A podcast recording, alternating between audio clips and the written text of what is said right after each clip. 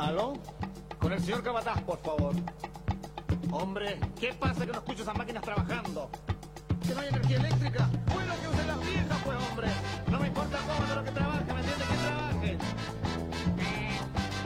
Señorita Domitila, si llama mi mujer, dígale que iré a almorzar esta tarde. Porque tengo una reunión muy importante con los economistas. Y que el contador me traiga las ganancias del día. Porque necesito mucha plata. Mucha plata, plata, plata. Trabajo, reduzca el sueldo, no sé, por alguna cosa. ¿Aló? ¿Qué pasa ahora? Oh, perdón, señor, perdón. Sí, señor. Hay que ser bien pate vaca para no cachar el gato. Hay que ser bien pate vaca para no cachar el gato. Unos pocos están arriba, los demás están abajo. Unos pocos están arriba, los demás están abajo. Muy buenos días a todos y a todas, bienvenidos y bienvenidas a Radio Nuevo Mundo en Curicol, 102.3 del FM, la señal de la verdad. Estamos en este sábado 18 de noviembre del 2023 a las 11.5 minutos, dando inicio a Manifiéstate, el programa de cada semana de análisis, de contingencia, de actualidad, de tantas cosas del diario vivir, de cada semana, durante los últimos tres años y contando cómo pasa el tiempo, cómo pasan los momentos y estamos acá todavía en el micrófono para hablar de la actualidad. Cristian González en el control, compañero, buenos días. Pato Parra en la mesa. ¿A quién saludo primero o quién tiene voz primero? Patito, buenos días. Buenos días, compañero Rodrigo, profe. Espero que este tiempo de descanso te haya servido, pero caleta, te haya alimentado muy bien. Más que descanso, fue eh, mucha mucha pala, picota y coso para, eh, para avanzar. Para Sí, avanzar. A- pero- aparte de la naturaleza, es, eh, fue eso y también ayudó bastante Que es un alimento mental. a En eso. el fondo, a Sí. veces, e- ese tipo de trabajo es un alimento mental, de relajo. Bueno, como siempre, un grato placer ¿m? Estar acá en la mesa y un grato placer estar con la gente que nos escucha. Así es. Y volvemos a la normalidad. ¿Cuál normalidad? a que la, ove- la oveja se nos fue para el campo y, y, y Mato todavía durmiendo, parece. Que, bueno, Que volvemos a la no- normalidad. Que llegue nuestro compañero. Cristian, ¿tienes para saludar a la audiencia? Buenos días. Hola, buen día. ¿Me escucho, cierto? Sí, perfecto. Eh, buen día a todos. Eh, oye, como siempre, para mí es un agrado poder expresar, decir, comentar algunas cosas que, que suceden en nuestro país que últimamente realmente nos muestran eh, el tipo de sociedad que estamos construyendo. Nada buena. Oye, fuera de todo eso. Los hechos hablan por sí mismos. Sí, una pequeña acotación, ¿ah? Ya casi en la onda divertida. No sé si todo, todo este país es un pecado ser activo sexualmente. Porque chita que le han dado como caja a un hombre que tiene otra pareja. güey. No, que ha tomado una decisión mutua. Es que no le preguntó a la derecha, güey. yo creo. Ah, la derecha se siente ofendida porque no le pidió permiso para romper. Seguramente harán una acusación constitucional. A lo mejor, pues, para hacer una cuestión constitucional, para haber terminado la relación y haber empezado otra. Son un piaco. Oye, ¿quién habrá terminado? No, ese, cagüineo, Sí, no, sí. Berreta, Kuma, estaba cuando venía para acá al... Irina, la presidencia hoy en día. No, hay otra cosa de que le Me parece preguntaron... muy inteligente, Irina. sí, más que inteligente. Perdón. Ah, ¿qué Me, pasó? me parece, no, es que venía, me venía acordando un poco de, de una cuestión que vi recién, que los periodistas, por así decirlo, muy entre comillas, en, la, en parte de la vocería de la moneda, le preguntaron a la vocera Camila Vallejo, en una cuestión oficial, su opinión sobre, sobre la situación o sobre Irina. O sea,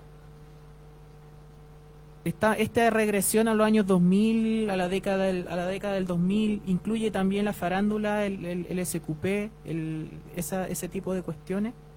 Y la insistencia con, eh, con que desde una posición oficial de gobierno hay una, eh, una respuesta o una opinión sobre una decisión que tiene que ver con la vida personal de, de las personas de que, ejercen un cargo. O sea, No, así cae casi, casi lo cómico. Bueno, con la constitución que escribieron no están retrocediendo al siglo XVIII y por ende de- tienen que estar metidos en la sábana de, de- de todas las personas.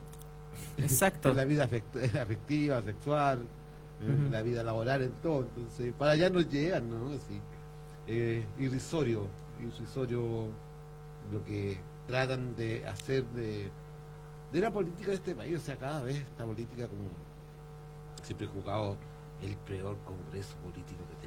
Sí, el peor congreso y... Horrible, horrible. No, y bueno, los peores medios de comunicación, si, si los comparamos, bueno, la realidad latinoamericana es así en realidad. Todos los medios de comunicación son bastante burdos, bastante ridículos, patéticos y sobre todo eh, cómo juegan solamente para intoxicar a la ciudadanía. Oye, y increíblemente, ¿eh? durante, durante este mes yo podría decir, el, com- era el personaje de derecha que se ve más coherente, más coherente y más sabio, eh, Moreira. po. O sea, Es sí. que, es que a ese nivel hemos llegado. Sí, si Moreira parece coherente porque el país ya está en una en una deriva distópica, pero ya Es que es el congreso que, hemos, que tenemos. Sí, digo yo, Sí, pero- de locura. Sí, evidentemente llama la atención, ¿cierto? La postura de Moreira con respecto a algunas situaciones que se están dando en el país. Yo, yo creo que eh, más que eh, resaltar esa posición en términos de que la hace Moreira, eh, tiene que ver más con la realidad, porque yo creo que tiene, tiene una base bastante real en, los comentarios que hace, especialmente con respecto a su postura pro-palestina, Sí, ya que también es, es descendiente palestino, ¿cierto? Eh, y es el tema del constitucional también es bastante certero en lo que dice, Sí, eh, sí. independiente que sea un tipo de derecha y, y que juegue en el sistema, digamos porque también hay que acotar, ¿cierto?, que eh, lo que estamos viviendo, los, los- especialmente los chilenos ¿ah? y gran parte de Latinoamérica, tiene que ver con el sistema de político y social que, que nos rige.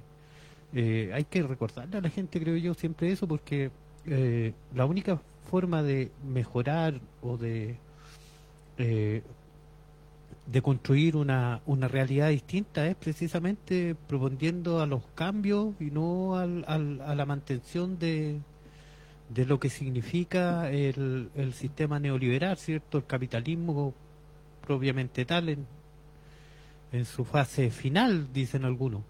Y yo también lo creo, ¿ah? yo también creo que este, este esta fase del capitalismo, el neoliberalismo ultranza, salvaje, sin regulación, como decía un poeta por ahí, eh, es la fase final del neoliberalismo, lo estamos viendo, eh, estamos viendo que, la, que lo que construye cierto esta este tipo de sistemas es simplemente una sociedad enferma. Ahí tienen ustedes, cierto, lo que está pasando eh, durante todo este tiempo, eh, esta semana especialmente, cómo la, la las bases de las instituciones que se supone deberían ser más más correctas, ¿cierto? El- cómo la, la, el, eh, la profesión, diría yo, por excelencia, que, que, que nos, eh, eh, nos ayuda a cumplir las leyes, eh, se ve completamente eh, traspasada por estos temas de corrupción tan importantes que se están viendo. Así O es. sea, ¿cómo, eh, eh, es cómo funciona realmente un país neoliberal? Funciona a raíz de la influencia, de las coimas, de los sobornos y hasta el más pequeño, hasta el más pequeño individuo de esta sociedad está siempre pensando en el cómo voy a ir. Es como Bahía o la, o la viveza. Eh, saludamos a Soraya González. Buenos días, lo escucho muy bajo de volumen. Saludos de Venezuela. Eh, no sé si podemos corroborar eso. Sí, para a través de Facebook. Claro, dentro de la pauta para dar inicio al- a los temas de hoy, obviamente tenemos que hablar sobre el tema de corrupción, ya esa delincuencia que muchas veces no, no se trata y no se analiza. Además del plebiscito constitucional, eh, este caso Hermosilla, el, bueno, obviamente tenemos que hacer mención al fallecimiento de la compañera de Víctor Jara, Joan Turner o Joan Jara, que fue más que solamente la compañera de Víctor, sino que también fue un aporte, un, legado en las artes escénicas, en la danza sobre todo, al país. Vamos a hablar sobre eso. Actualidad nacional, eh, Grupo Armado Forestal en Tirúa, tráfico de armas del ejército y delincuencia, que es como lo que llena la, los matinales, Latinoamérica, la elección de ciudad en Argentina, lo que sigue pasando con la masacre del Estado sionista y criminal eh, sobre Palestina en la franja de Gaza y algunos temas de actualidad, por ejemplo, lo que se está debatiendo ahora en el Congreso, que es la ley de presupuesto para el año 2024. Eh, la constitución, plebiscito constitucional, en esta última semana que ya se ha hecho entrega oficial del borrador final o del texto, donde está iniciando la labor que tiene que hacer el gobierno, que es facilitar el texto a la ciudadanía. Eh, la derecha reclamando de que se empezó de manera tardía la, eh, repartija o la entrega, para usar un término más formal, porque les gusta más la formalidad un poco a la, a la ciudadanía, ¿ya? Para que lo tomen en serio. La entrega de, esta, de estas copias eh, de manera pública, igual que en el proceso anterior, ahora se están quejando cuando en el proceso 2022 la derecha utilizó todas las herramientas para falsear constituciones para divulgar textos falsos, textos que alteraban la realidad, sobre los cuales confundían y manipulaban a la ciudadanía. No, no es solamente una cuestión de falsear información, sino que también que haya tanta información que la gente nunca sepa la verdad. Eso es parte de la estrategia comunicacional de las de los poderes en general de las derechas y que también se ve reflejado en temas de actualidad. O sea, tú tengas tantas versiones sobre algo que al final nunca sepas cuál es la real o no reconozcas cuál es la real cuando está frente a tus ojos o frente a tu lectura, aún teniendo el documento en sí. Y eso lo podemos corroborar con, con los, eh, las maniobras de la, de la derecha en el proceso anterior. En este caso, un texto que es eh, que apela a la seguridad, que apela a la, em, a la paz, pero que abre la puerta a delitos tan eh, corrompedores o corruptores, mejor dicho, no, no inventar un vocabulario nuevo, eh, corruptores de la sociedad y de las instituciones como el narcotráfico. O sea, es un texto hecho que permite la eh, búsqueda a través de resquicios o de vacíos legales de la constitución que se está escribiendo, o que ya se escribió y que se está por plebiscitar, recordemos la posición, estar en contra de esta constitución, vuelvo a reiterar un asunto. Lo que se plebiscita no es querer o no cambiar la constitución, es cambiar o aprobar, o perdón, estar a favor o en contra de un texto propuesto es la misma lógica del el plebiscito de 2022, es eh, estar a favor o estar en contra de un texto propuesto. No, estar, no, no se trata de estar a favor o en contra de querer cambiar la constitución actual. ¿Ya? Y esto hay que reiterarlo constantemente, porque hay mucha gente que se está confundiendo de que dice, sí, cambiemos la constitución, y no tiene idea de por, qué, por qué se va, eh, se está cambiando este texto, ¿ya? Y este texto está abriendo la puerta al narcotráfico, al lavado de dinero, aparte de los delitos más graves que corrompen la institucionalidad. Porque, la, porque delincuencia no es solamente lo que está en los matinales, en los portonazos, en los lanzazos o en estas alteraciones que hacen en el centro de la capital o en el centro de Santiago o en el centro de las grandes ciudades eh, peleándose con, eh, con la policía por eh, controles o requisa de, de cosas que son ilegales, qué sé yo, ¿ya? Lo que se ve, por ejemplo, sobre Estación Central, sobre el centro de Santiago, lo que pasa en algunas ciudades del resto del país, ¿ya? Esto también es delincuencia, y es una delincuencia, junto con lo que vamos a hablar de Hermosilla, eh, parte de lo que pudre las instituciones que ya de por sí nacen podridas, ¿ya?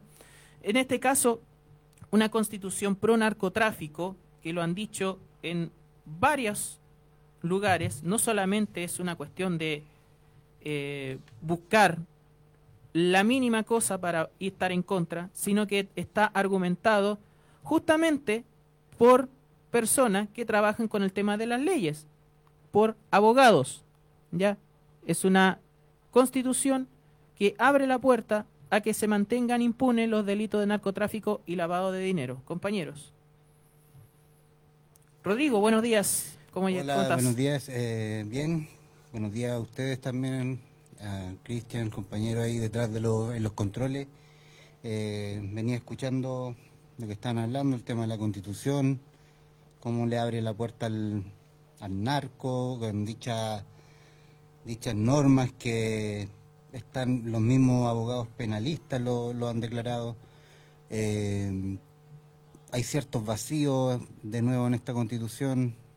Si en la constitución actual hay una hay vacío, eh, creo que en temas corrupción, en temas narco, en temas eh, delincuencia, creo que esta constitución no va a frenar nada, ya que lo hemos podido ver bajo esta constitución cómo operan eh, grandes poderes económicos, tanto hay políticos, empresarios, eh, abogados, que entonces no sé si una constitución frene estos delitos o, lo, o, si el, narcotráfico va a seguir existiendo mientras haya corrupción también en la frontera, mientras no haya una, un combate eficaz contra la corrupción, que obviamente la, la derecha siempre se ha puesto también a, esos recursos para combatir, pero sí cuando se acuerda que existen estos, estos casos, o cuando la prensa le da como bombo en fiesta estos casos igual,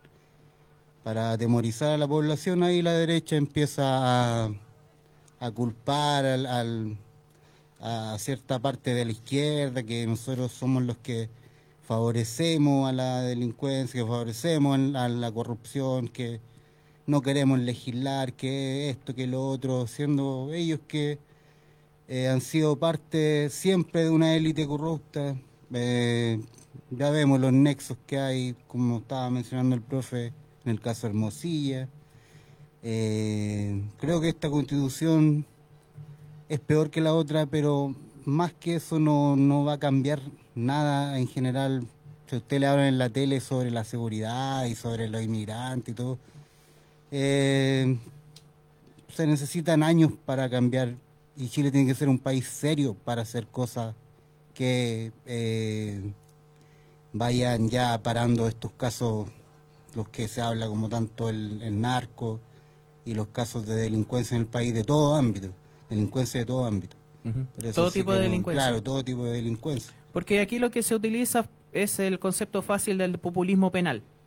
Populismo penal, los delitos que de mayor connotación, los que le llegan más a la ciudadanía, los que están a diario, son los que alimentan esta, esta situación.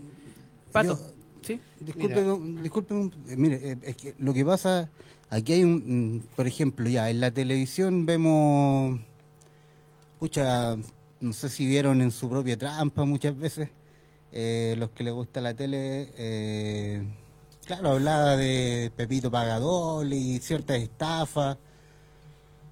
Nunca se todo, se, nunca el tío Emilio fue a, tío Emilio, tío Emilio fue a, a ver estos tipos de estafas como las que vemos hoy, o sea, con un modo operandi eh, mucho mayor que el estafador de población. El estafador de y ahí hay dos matices también, hay dos, dos, dos, hay dos casos puntuales, ¿por qué? Porque el estafador de población se va a una cárcel, va a cumplir 10 años en la población penal, con reos de alta seguridad, o sea, con reos de de, de alta peligrosidad, disculpen.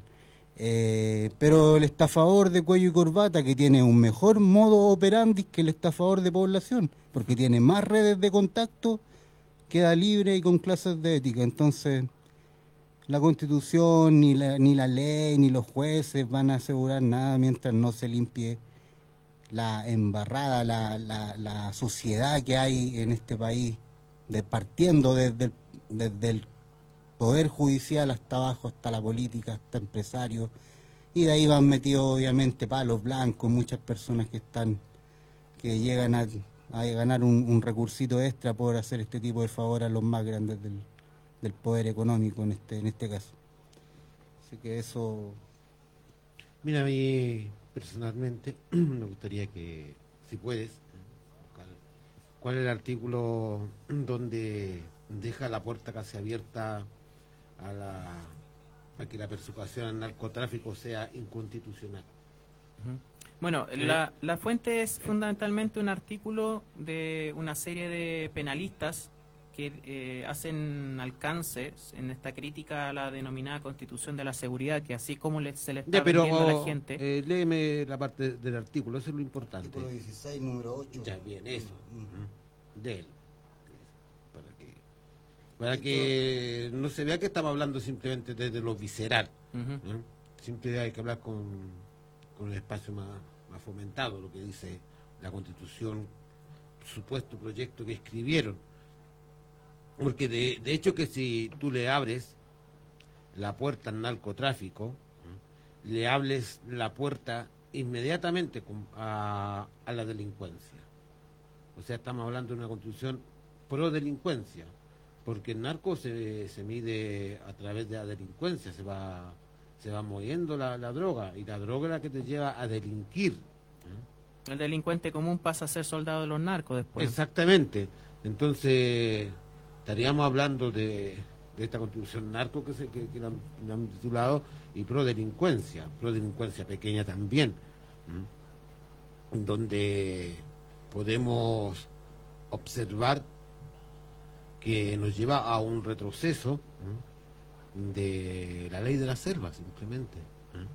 Canibalismo social, nada más. Sí, para allá nos lleva. Entonces, lo, lo importante es, es ir revisando. O sea, todos hemos escuchado que diversas personalidades hablan de esta posibilidad cierta de declarar inconstitucional el seguimiento hacia el narcotráfico. Exacto. Porque la, la droga en sí va evolucionando, como todo. Entonces, hay muchos detalles que se les fueron o que quisieron omitir porque a ellos les, les sirve. Entonces, yo creo que en los espacios que hablemos de lo que es la este birro de constitución, mal hecho, mal hecho totalmente, que deja todos los vacíos legales posibles para, para poder delinquir y para quitarle la soberanía al país. Mira, sobre esa eh, especificidad de lo que hacen la crítica estos eh, estos abogados, ya voy a voy a citar eh, el artículo que no salió en un diario de izquierda, salió en el Mercurio, ya. En Biobío. Nadie sabe para quién trabaja el nombre del artículo donde hacen este análisis y dice que justamente la Constitución de la Seguridad, comillas, exigirá que la ley penal describa la conducta precisa y expresamente. Dicen, cualquier conocedor del derecho constitucional chileno advierte inmediatamente que se está transfiriendo a las multas que no son penas el estándar hasta ahora a las penas y que se sube este último estándar al previsto previo al proyecto de, por ejemplo, el de 1980. El tema es que los abogados de traficantes podrían aprovechar estos vacíos para señalar que el delito por lo que sus defendidos han sido detenidos, en este caso la ley 20.000, no se encuentra especificado, ¿ya? Por lo que podrían pedir su libertad. Además, traspasaría al Poder Legislativo la responsabilidad de legislar cada delito en específico en un ecosistema tan dinámico como lo es el narcotráfico, porque además el tipo de sustancia ha cambiado. ¿ya? La sustancia de los 80, la sustancia de los 90 no son las mismas de la década del 2000 y lo que estamos viendo en estos Claro, momentos. que hoy en día el vender estupefaciente como la, la, la zombie, ¿eh? Esto otro que está el TUSI, ¿eh? TUSI, no están considerados en, eh, en la ley antidroga artículo el 20. Porque muchos dependen también de precursores químicos que son Claro. farmacéuticos. ¿eh? Entonces no está porque está especificado la planta, mantención y producción de marihuana. El artículo Eh, Está en la ley 20.000. 20.000, ¿cachai? Entonces el vender TUSI y todas las otras drogas tendrían que ser nuevamente pasadas al Congreso para, para que hicieran todo un, un proceso. Y eso es lo que de- destaca, o sea, añadiendo una burocracia absurda que solo permitirá el crecimiento de la venta y consumo de droga en nuestro país. Sí, por eso. Y de ahí, obviamente, aumentar la, la delincuencia de este país. Entonces, es aberrante porque hay muchos vacíos que te dejan constitucionalmente esta constitución mal hecha, mal escrita, porque no está, no está bien especificada a, a la inestabilidad social. Porque cuántos, cuánto tiempo va a pasar para que fijen las resoluciones que los vacíos que dejaron. A ver, el asunto es que, claro, Años. hay una crítica que se le hizo, absolutamente infundada, al proceso anterior, al texto anterior, que era demasiado maximalista. ¿Qué quería decir esto? Especificada especificaba directamente demasi- todo. Exacto.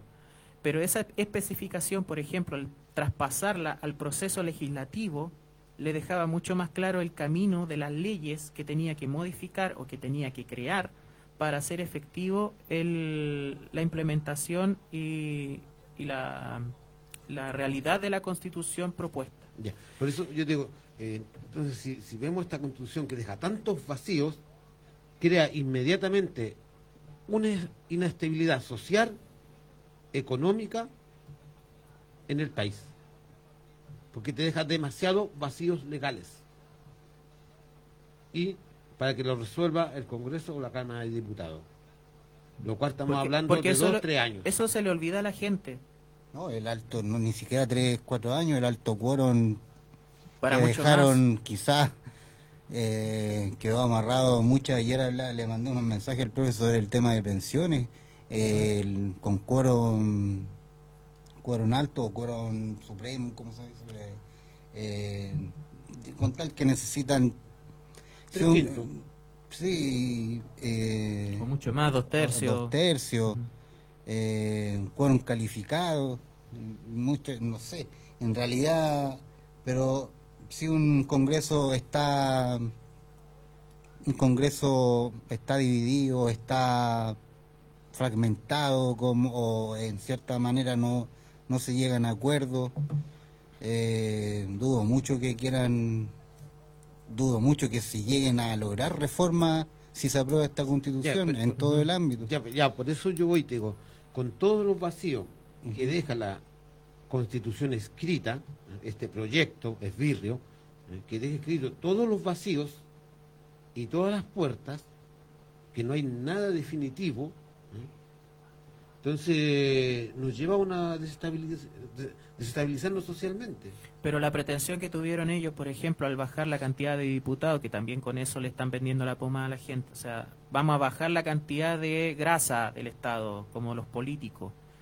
Acomodaron los números para ellos tener eh, las mayorías, porque saben de que hay regiones que ellos las controlan con- completamente en la derecha. Pero es, es que ir más allá, ¿cachai? No, no es que se acomoden, no se acomoden y todo lo demás, ¿cachai?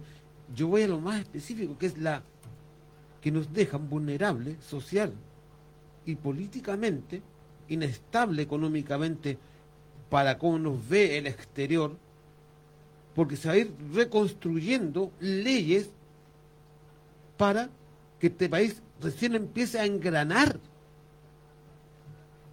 para que recién se tome el engranaje de este país. Y eso es lo que acusaban del proceso anterior. Claro. Pero el tema es que justamente el proceso anterior, eh, vamos a tratar de confundir lo menos posible a la gente, pero siempre hay que recordar esto.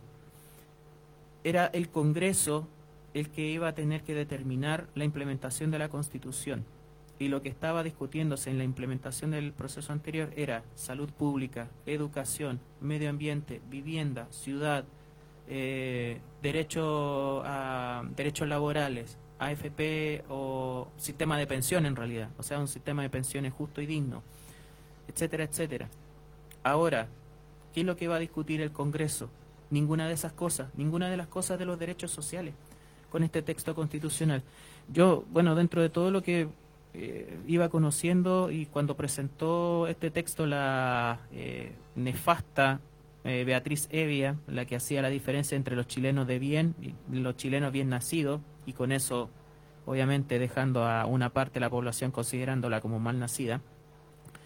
literalmente estaba haciendo una, una apología al Estado portaliano, que muchas veces se argumenta como la, eh, un tipo de régimen que permitió el orden y la estabilidad política del país. Hay que recordar que ese Estado portaliano, su constitución de 1833, establecida luego de una guerra civil, donde Diego Portales fue el financista de un ejército mercenario, un ejército mercenario que es el origen del ejército chileno, ¿ya?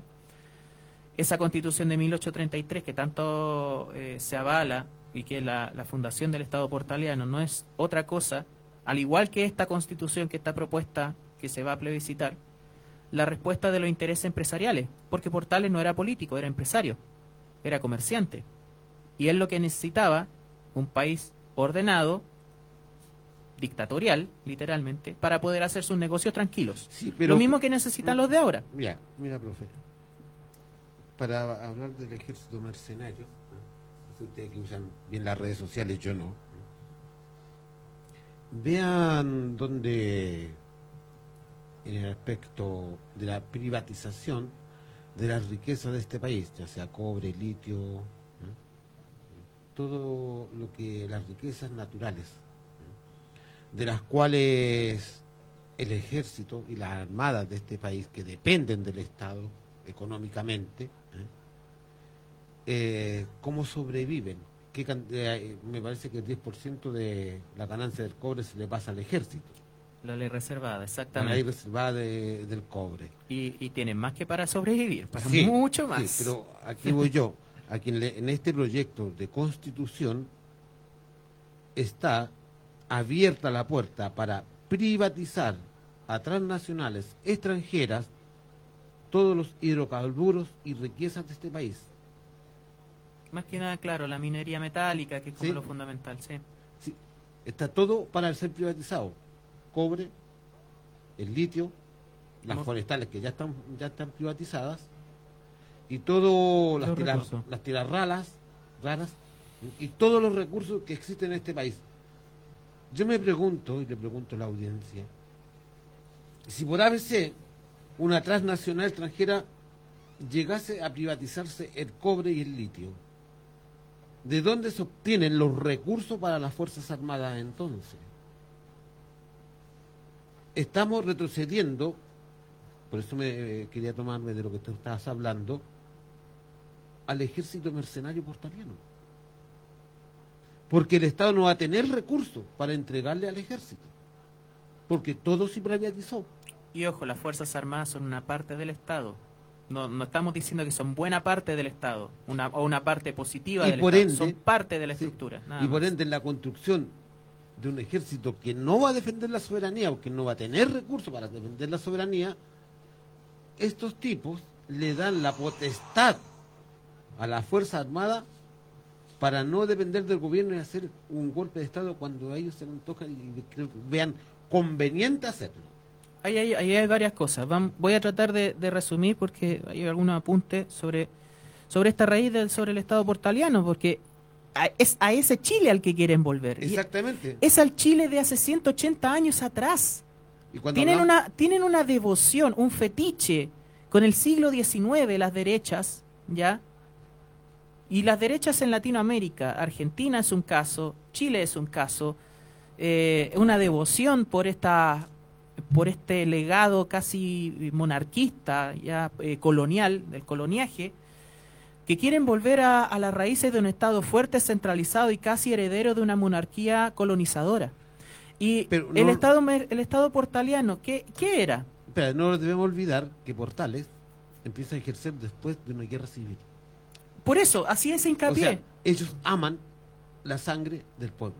Yo hacía hincapié, el Estado portaliano se estableció luego de la Guerra Civil de 1829-1830, que en realidad de guerra civil eran los bandos del ejército o de las posiciones conservadoras y liberales eh, en armas, porque el, el pueblo raso, el pueblo llano, era simplemente explotado, ¿ya? Todavía ni siquiera se había forjado esa identidad nacional. Bueno, no vamos a ahondar en eso. Pero el triunfo de Portal o el triunfo de los conservadores es a partir de un ejército mercenario, un ejército pagado por Portales, y donde estableció los principios de un Estado fuerte, centralizado, presidencialista, con poca democracia, con persecución política, Ramón Freire exiliado, ya, liberales que se fueron del país, censura, una religión oficial, solamente la religión católica, ya, y eh, un país que su poder estaba fuertemente concentrado en las autoridades de Santiago. Porque aquí hay otra cosa. Esta constitución tiene muy poco de regionalista, tiene muy poco de autonomía a los municipios. Los municipios, una de las cosas que algunos de los que han criticado, yo no sé si eh, el rey Javier Muñoz I se ha pronunciado sobre este texto constitucional, o por lo menos ha hecho hincapié de cómo daña la posibilidad de que los municipios, y, y ojo que estoy hablando de un municipio como el de Curicó, imagínense los municipios rurales que dependen mucho más del Fondo Común Municipal, que dependen mucho más de, esta, de la parte de, la, de las contribuciones para su presupuesto, de las contribuciones en general, de las comunas más ricas, que esta constitución eh, favorece. Yo no sé qué ha dicho Javier Muñoz primero o alguno de los eh, candidatos o candidatuchos a, alcaldes sobre esta propuesta constitucional. Sería bueno saber su opinión. O simplemente están esperando después para arrimarse al poder. Porque tiene muy poco de regionalista, o sea, es una concentración del poder. ¿Ya? Tiene muy poco de democrático, además de reducir la cantidad de parlamentarios o solamente para acomodar sus números y controlar el Congreso para que aprovechar esos quórum altos que además establecieron impedir de que otras fuerzas políticas sean parte del debate del debate parlamentario ya además de dejar puerta abierta incluso a la proscripción. El tema de las fuerzas armadas de que no tengan desde lo constitucional la obligación de respetar la democracia y los derechos humanos. O sea darle carta abierta a que hagan lo que se les cante y no en pos de la seguridad nacional. Porque tú hablabas de la soberanía. Imagínate si con el 10% de la ley reservada del cobre es un ejército mercenario, ¿qué va a pasar cuando no lo tengan? ¿Qué no les va a interesar. No les interesa la soberanía ahora, ni mucho menos la soberanía futura si que no tienen esos recursos. ¿Ok? Pero hay otras cosas más, más eh, del diario vivir, la educación, ¿para qué decir? La eliminación de la educación progresiva. Hay mucha gente que hay que reiterarle el valor de la educación pero también hay que decirle de que esa educación se va a convertir en una carga económica para esa familia. Y como a este país le interesa tanto la parte económica o ve las cosas con el signo peso, ¿ya? Véanlo en cómo va a afectar su presupuesto el tener que pagar educación, ¿ya? Sin becas, sin crédito, sin apoyo del Estado, sin la posibilidad de la gratuidad. Porque no solamente el arancel de la carrera, si hay que trasladarse de ciudad, si hay que comprar materiales, si hay que pagar locomoción, etcétera, etcétera. ¿Ya? Traduzcámoslo en platita. La salud, lo mismo. Yo hacía un comentario ayer un poco, o sea, imagínense. Además de, todo lo que tiene que ver con los valores y con, esta constitución hecha por una secta católica, como lo Opus Dei, ¿qué pasa con las con otras confesiones religiosas de distinto orden? Sean cristianos, sean de otra, de otra confesión libertad de culto, no.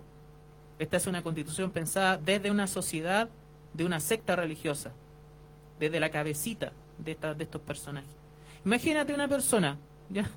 Eh, sin derecho a la salud, a la salud pública, tener que pagar ISAPRE. No tengo ISAPRE, tengo FONASA. Eh, te enfermaste, pucha, ya hay un problema. Eh, no creo en Dios, soy ateo. Ah, no, no, no te va a servir rezar. Aparte soy de izquierda. Anda a pensarlo. Puta, mejor te escribo el testamento, pues viejo. O sea, no voy a tener derecho ni posibilidad a nada. Esto lo digo de manera sarcástica, porque muchas veces la gente no tiene claridad de la realidad que tiene que cuidar. Porque con esta constitución y con esta campaña basada en la seguridad, en el tema de la delincuencia, hacen olvidar de que también el derecho a la salud es seguridad, la educación es seguridad, el derecho a la vivienda es seguridad, tener la certeza de que voy a tener la posibilidad de tener un lugar donde vivir y que no tengo que sacrificar una o dos vidas para poder tener ese lugar donde vivir. ¿Ok? Porque se habla del derecho a propiedad, pero la persona que ya tiene esa vivienda puede hablar de derecho de propiedad, pero ¿cuántas personas todavía en este país, en condición de allegados, en condición de campamentos, en condición de jóvenes que todavía no pueden ni siquiera pensar en algo más que un arriendo? O sea, ¿cómo puedes darle certezas y seguridad a tu vida si no tienes claridad en educación, en salud, en vivienda, en eh, derechos laborales y justicia y mm, seguridad laboral? Hay otras seguridades más allá la sangre y la crónica roja sobre la cual la ultraderecha está embobando a la población. Mira, profe, eh, nosotros, o sea, mi, mi- anhelo de ir profundizando otros elementos es que eh, eh, estos temas de que son súper esenciales, salud, educación, eh, seguridad laboral y todo, lo hemos tratado fuertemente. Entonces es ir entregando más herramientas a los auditores de otros elementos que ellos, por ser hoy en día era importante porque ya los medios de comunicación se agarraron nuevamente lo que es la seguridad, que estamos en un caos, que es la delincuencia. Bueno, hablemos que es lo que dice la- este proyecto de constitución de la delincuencia y nos vamos dando cuenta que le abre la puerta completa a la delincuencia. Al narcotráfico y a la corrupción. Sí, Claramente, entonces, porque este texto constitucional permite caso de Hermosilla. sí. No sé, Y mucho más. ¿qué, de- ¿qué opinas tú? Esperemos un momento, dice. Yo Se quiero, está afilando los dientes. quiero... El profe aquí agrega el tema de la... Bueno, para mí esta constitución es pasarle... Que se instale cualquier dictador y que mejor haga las cosas así. Porque esta constitución está hecha para que la agarre un dictador y, y que se pase por todos lados el Congreso a personas que quieran legislar, a ciudadanos comunes y corrientes y todo eso. Para eso está hecho por lo que ya se he leído, por lo que ya he podido leer y ver.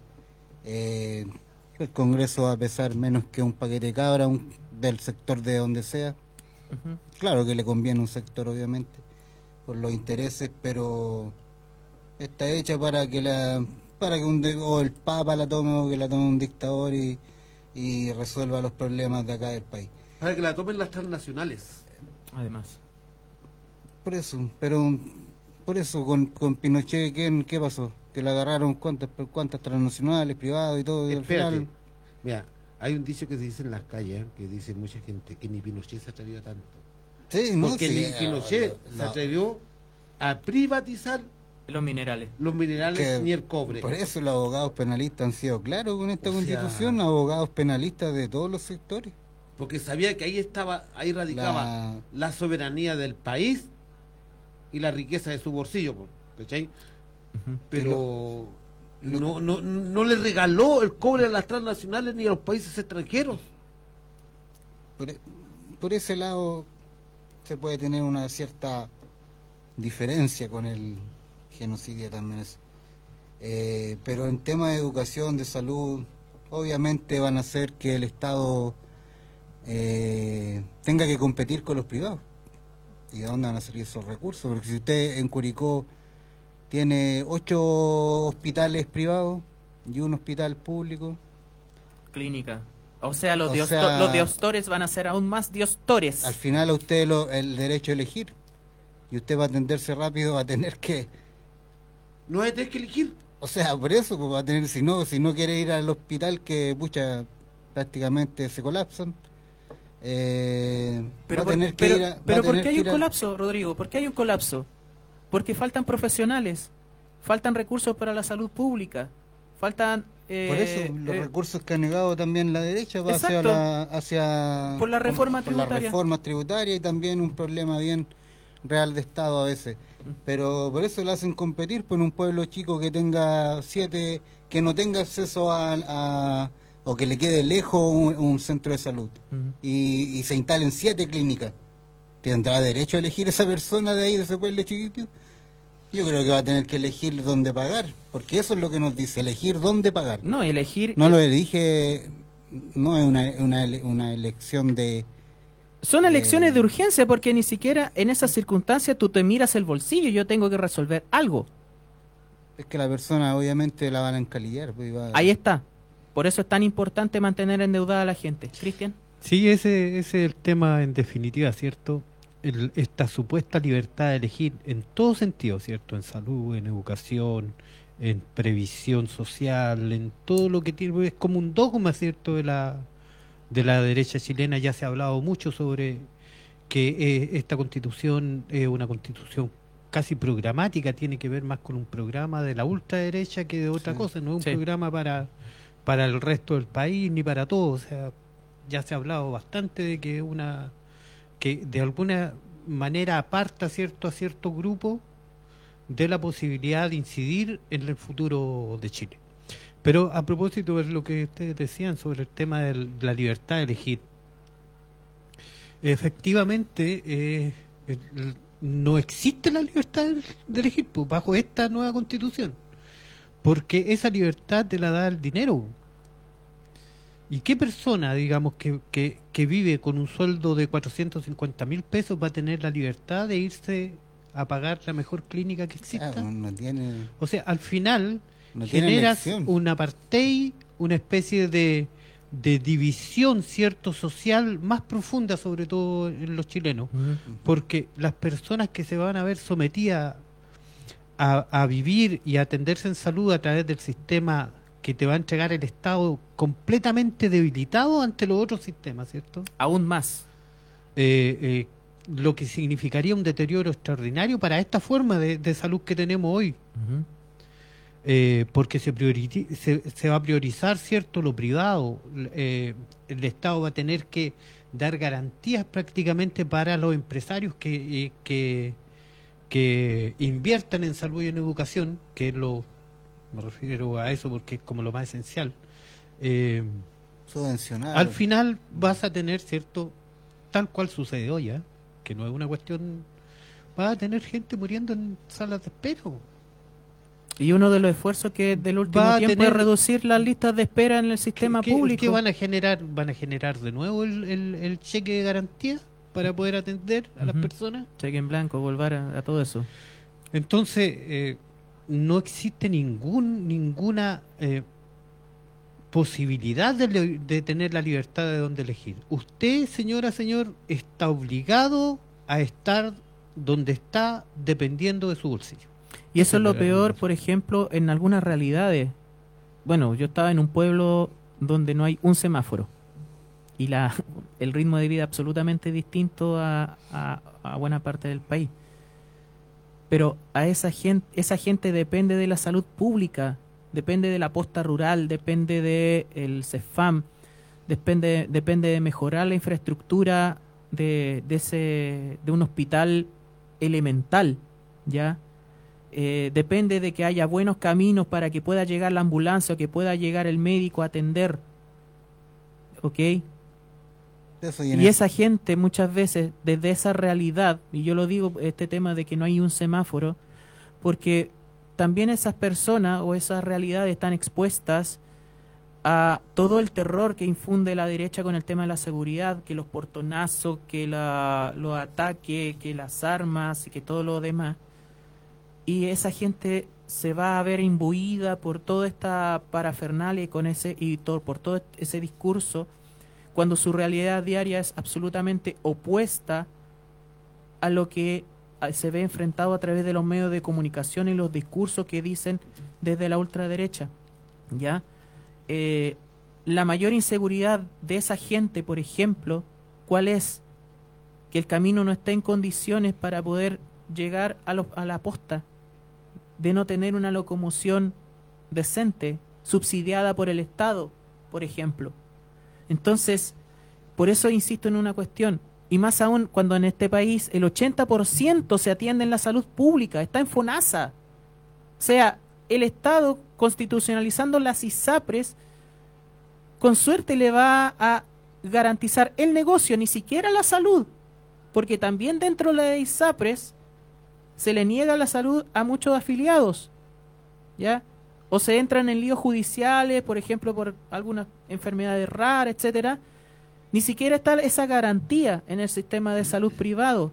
Bueno, la ISAPRE siempre han dicho que a ellos no les interesa a la gente enferma. No le interesa a la gente enferma, exactamente. Y ojo, la, la- ¿Y esa gente enferma a dónde va a dar? Al sistema público. Bueno, recuerden ustedes cuánto le subían a, las- a las mujeres embarazadas los costos de los planes. la diferencia en los planes de salud. en Y, ojo, para la gente que está en ISAPRE y que la ISAPRE, le- le- porque es cuarta vez que la Corte Suprema le, le está diciendo que tienen que pagar y la ISAPRE sigue buscando requisitos y el Congreso sigue apoyándolas para no pagar esta cantidad de plata que les cobraron ilegalmente. En realidad es para no devolver. Para no devolver, Para no exactamente. devolver, No ¿cachai? devolver. ¿Eh?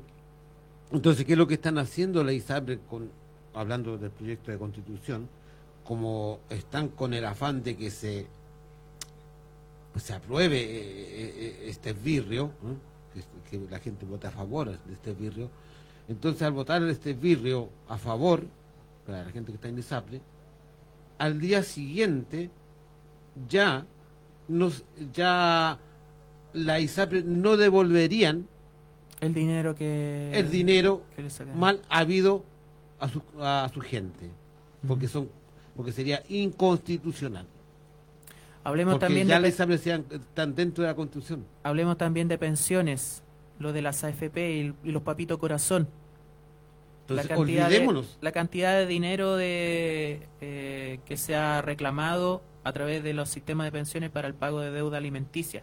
Por eso es que París y el PDG y los Bad Boys que vinieron acá a Curicó, ya, o sea, si ya ya con los personajes locales tenemos bastante y de sobra, vienen estos piltrafas, estos pelafustanes a, a la ciudad de Curicó, ya. Lo que están esperando es justamente después reclamar ante tribunales constitucionales los fondos que les expropiaron de manera, comillas, ilegal, porque van a utilizar el Congreso para hacer retroactivo todo aquello. Porque aquí, volvemos a insistir, o sea, esta constitución también está, tiene que estar acorde con un Congreso que abra o que promulgue leyes o haga modificaciones para que se haga efectiva. Y si se hace efectiva la constitucionalización de las ISAPRES, va a ser a través de este Congreso. Si se hace efectiva la de que las AFP sean el único fondo de pensiones, ¿qué va a pasar también con el ejército? Porque si dicen de que si las AFP son el único fondo de pensiones, los fondos de Capreden, ¿a dónde se van a ir? ¿Se van a ir a la AFP? ¿O, les van a, ¿O van a tener todavía ese privilegio la Fuerza Armada de tener un sistema de previsión propio? no si está en la constitución No, el único ahí hay- el único sistema de pensiones Ya, pues si dice explícitamente que es el único sistema de pensiones y no hace división entre civiles y militares, los militares se van a ir a FP. Por eso, ni Pinochet se atrevió a tanto, ni Jaime Guzmán se atrevió a tanto, ni José Piñera se, se atrevió a tanto. pero le dan el derecho a hacer golpe de estado cuando quieran y le aprobaron la ley a Castillo fácil entonces tienen que estar re felices Y muchas veces las asonadas militares, o cuando han- o se han levantado fuera de lo que ha sido el 18 de octubre, ha sido por cuestiones económicas.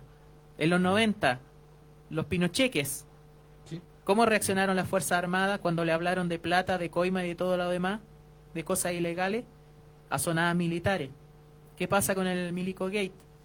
¿Ya? Con una cantidad de funcionarios que se han robado plata del Estado, de justamente de ese 10% reservado del cobre.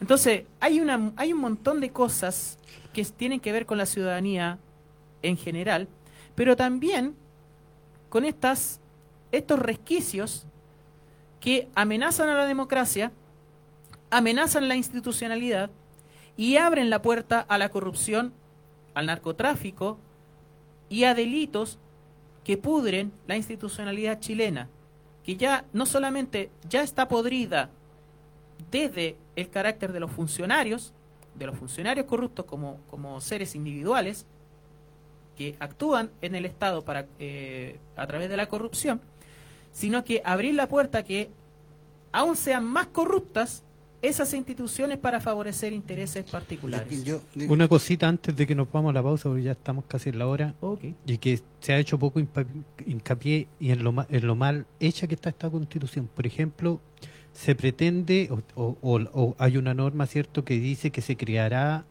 un estatuto, un estatuto único para la contratación, la promoción y despido de funcionarios públicos. ¿Qué quiere decir eso?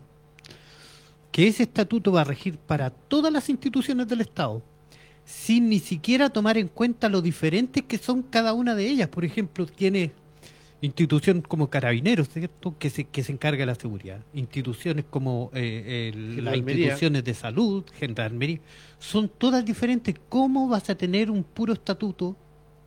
Es, es un absurdo. Un, un puro estatuto para regir a todas ellas. A mí me parece que esa es la ridiculez en, en- en- en proporciones. ¿ah? Es como si nosotros tomáramos decisiones sobre las vidas cierto de, de, de personas que desempeñan distintas y con un solo protocolo con una so- con una sola mirada Es que eso es lo que Es pretenden. imposible. Por eso ven la familia de una sola forma, ven la religión de una sola forma, ven la sociedad de una sola forma. Vamos a la pausa, volvemos después de aquello a Manifiéstate 102.3 en Curicó. Vamos al navegado. Hay que hacer las cosas en grande, pues. En grande.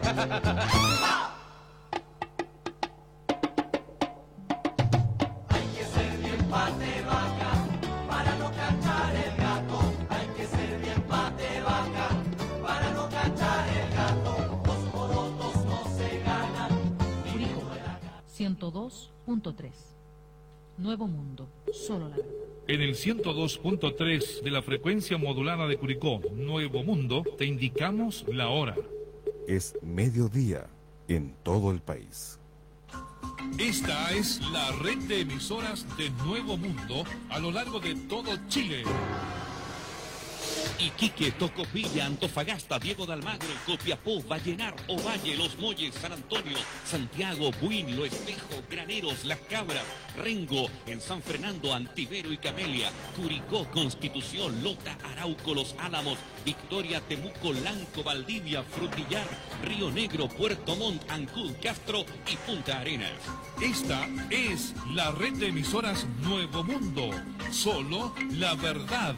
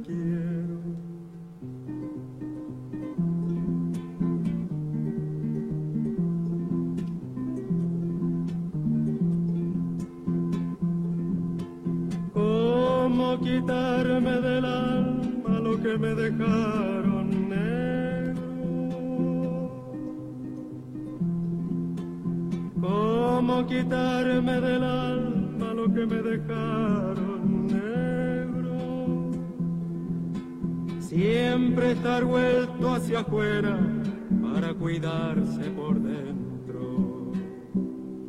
Palomita verde quiero.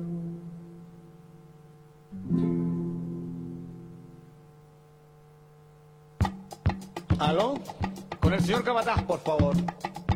Hombre, ¿qué pasa que no escucho esas máquinas trabajando? ¿Que no hay energía eléctrica? Pues lo que usen las viejas, pues, hombre. No me importa cómo, pero que trabaje, ¿me entiendes? Que trabaje.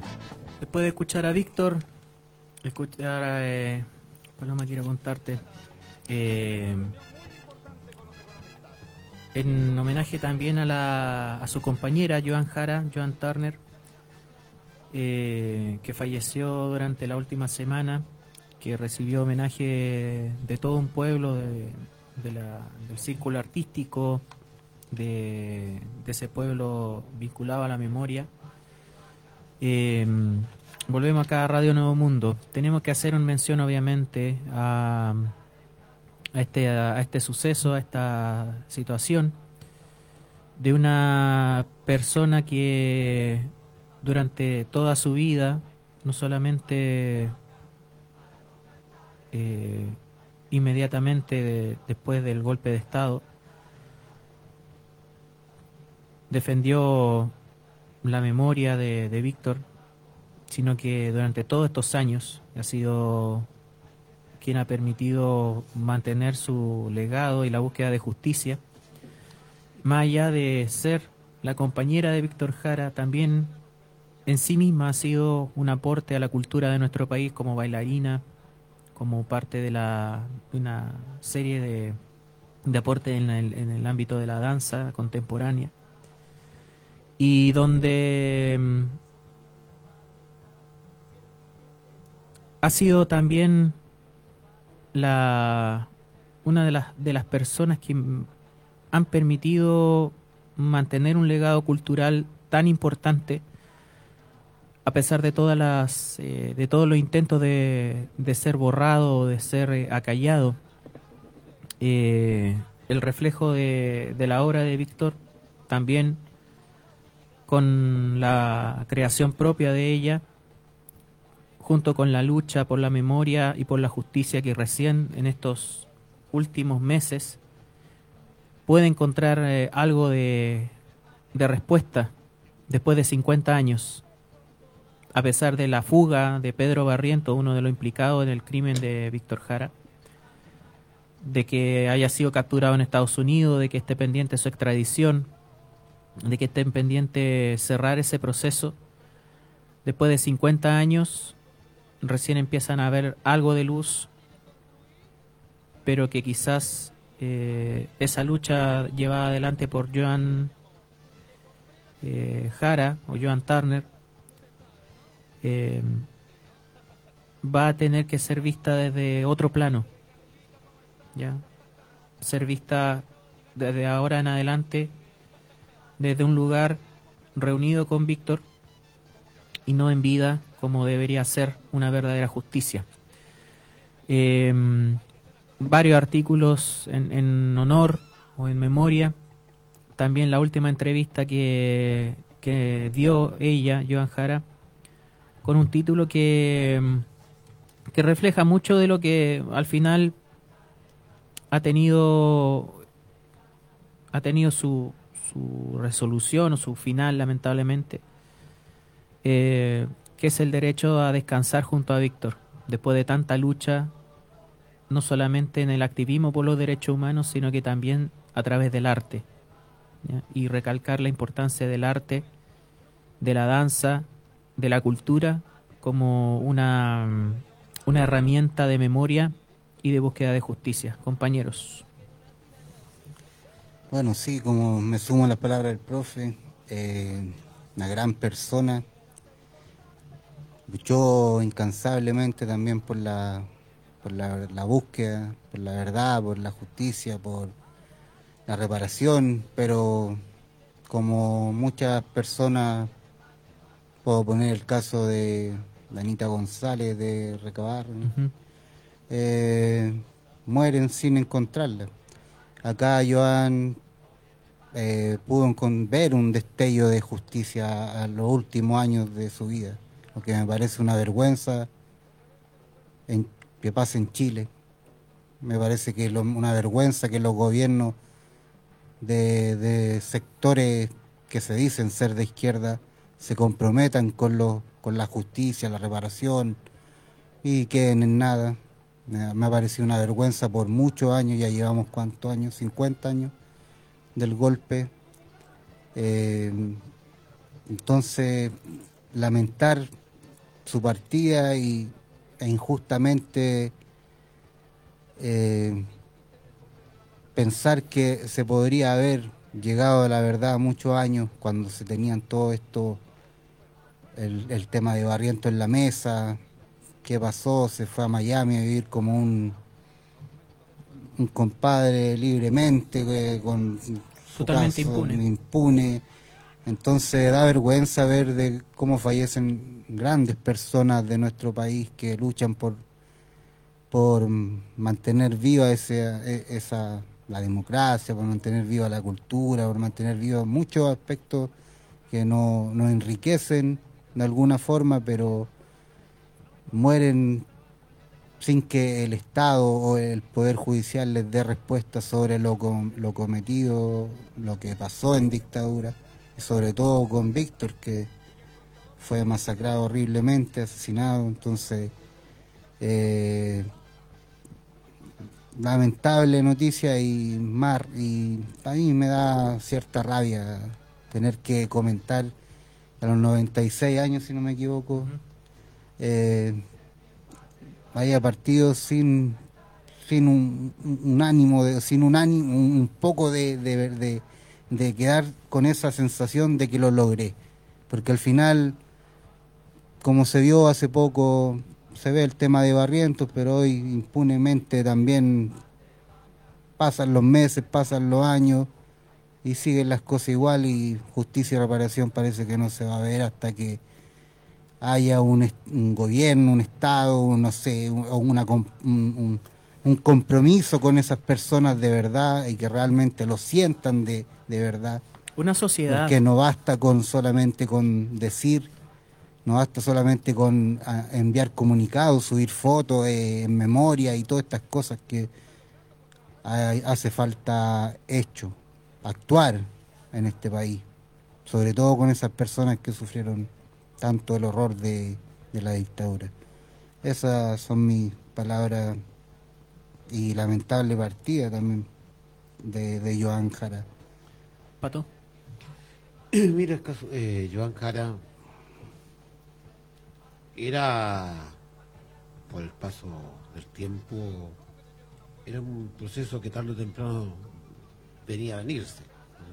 ¿no? El paso de lo- del tiempo, de los años, no nos disculpan a nadie. Yo creo que Joan, de alguna u otra forma, se va tranquila. Se va tranquila viendo que el nombre del que fue su amado no se olvidó en este país. El nombre de, su amado se mantuvo vivo y vivió mucho más fuerte. Yo creo que Víctor Jara, guardando las proporciones, es como dice una canción escri- escrita por Che, ¿no? dicen que los que mueren no vuelven a vivir. Eso es falso, si no pregúntense por Che. Está en la memoria del pueblo y en la vida del pueblo. Exactamente. Y eso es lo que permitió Joan. Víctor volvió a vivir, volvió a nacer y nació con más fuerza. O si no, debemos preguntarnos a, nivel global en qué parte nos ha sonado una canción de Víctor Jara. Muchas partes conocen canciones de Víctor ¿no? La- y canciones de la viola también como la eh, como lo escribió una compañera Soraya de Venezuela. La otra vez acá en Chile conversaba con un venezolano y estaba cantando, estaba tatareando gracias a la vida y, y, un veneco me dijo, ah, esa canción es venezolana, no compadre, esa canción es chilena. Es de Violeta O sea, ya Parra. sería el colmo que se atribuyeran gracias a la vida, pues, viejo. Aquí voy, hay que muchas canciones de Víctor en Latinoamérica interpretada por muchos artistas, ¿eh? dándole vida, haciéndola nacer diariamente en las canciones de Víctor. Entonces yo creo que Joan, fuera de su gran contribución artística que le dio a este país, porque contribuyó artísticamente ella como persona, contribuyó en el caso de las violaciones a los derechos humanos, fue un aporte cultural y de conciencia para este país. El fallecer, yo creo que falleció tranquila, no judicialmente, pero el darte cuenta que tu esposo cada día, aquel amado que tuviste, cada día es más grande y cada día vuelve a nacer en las nuevas generaciones. Porque las canciones de Víctor vuelven a nacer día a día en las nuevas generaciones. Entonces, para ella yo creo que fue un respiro. ¿Qué- un qué- respiro y decir a mi amado, no lo han matado. Yo estoy de acuerdo con lo que dice usted, compita, sobre todo en el tema emocional que deja la, la partida de Joan, eh, pero las nuevas generaciones sentimos esa rabia, porque al final eh, podemos hablar todo el día de lo bueno de, de Víctor, que todo el mundo, Latinoamérica y Amé- América y partes del mundo lo ya conocen su, su legado, también el de Joan, también como otras personas que han partido. Pero aquí en Chile pasa que usted dice luchó incansablemente por los derechos humanos. Quizás hubiese luchado toda una vida, quizás si hubiese llegado a la justicia antes no hubiese tenido que luchar tanto, o hubiese seguido luchando en otros países. me- un- pero aquí en Chile, por ejemplo, no se llegó a la, a la, ju- a la verdad. Entonces siempre es bueno también traspasarle eso a, los- a las personas, que porque es bonito traspasar el, legado lindo, lo, lo- lo- su legado cultural, artístico, de ambos, de los ambos, de Víctor sobre todo igual, pero también traspasemos esa responsabilidad que nos queda a nosotros para poder encontrar la, la justicia, para poder encontrar la verdad. Y eso es la rabia que nosotros tenemos a veces con esta sociedad, de, de- de- con esto, con todos esos años que pasaron donde se comprometieron políticos, personas, se comprometieron a encontrar la verdad y al final terminaron estas perso- personas luchando con agrupaciones, con muchas veces entre eh, personas con ni siquiera después ya les daban el espacio en como comunicacional. Entonces, eh, por ahí son mis, mis Sí, no estoy, estoy de acuerdo si judicialmente intranquilidad, ¿cachai? Pero Mm. antes de entregarle la palabra a, a Cristian, eh, mi reflexión es simple y fácil y rápida. Lo que ha pasado es el peso de los inmortales. De todo inmortal es el peso que cargan.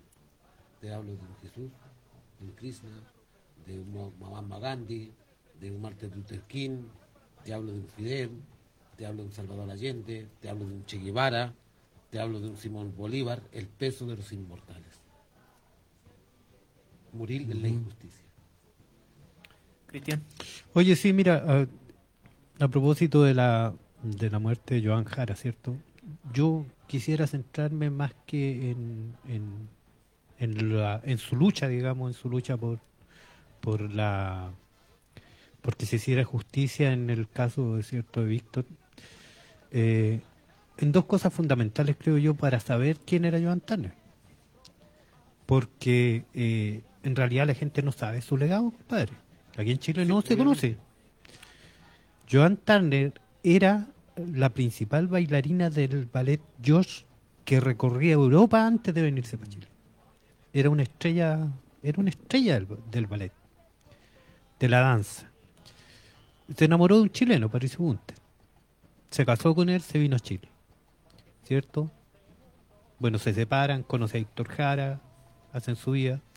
Y ella decide, una vez exiliada, porque Joan Jara salió exiliada de Chile, Joan Turner, ella decide cambiarse su nombre, su apellido a Jara, por llevar adelante una lucha no solo con respecto a la justicia que tenía que tener Víctor Jara por su muerte, ¿cierto? Sino que más bien para luchar por las violaciones de los derechos humanos que se que se provocaban en general aquí en Chile. No era una lucha por la memoria Se de convirtió en una figura internacional. Eh, eh, y muy respetada por su defensa de los derechos humanos.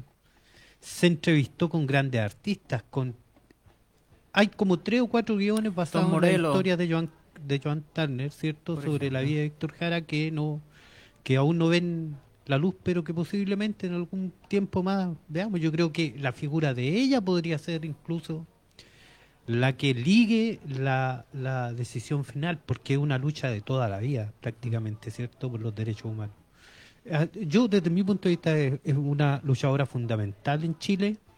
Bueno, ella recibió el Premio Nacional de Arte por la por la eh, arte escénica, que la- exactamente Mm. arte escénica y eh, es un personaje que eh, su contribución en Chile en tanto en el ámbito cultural, artístico como en el ámbito social, en la defensa de los derechos humanos ha sido fundamental.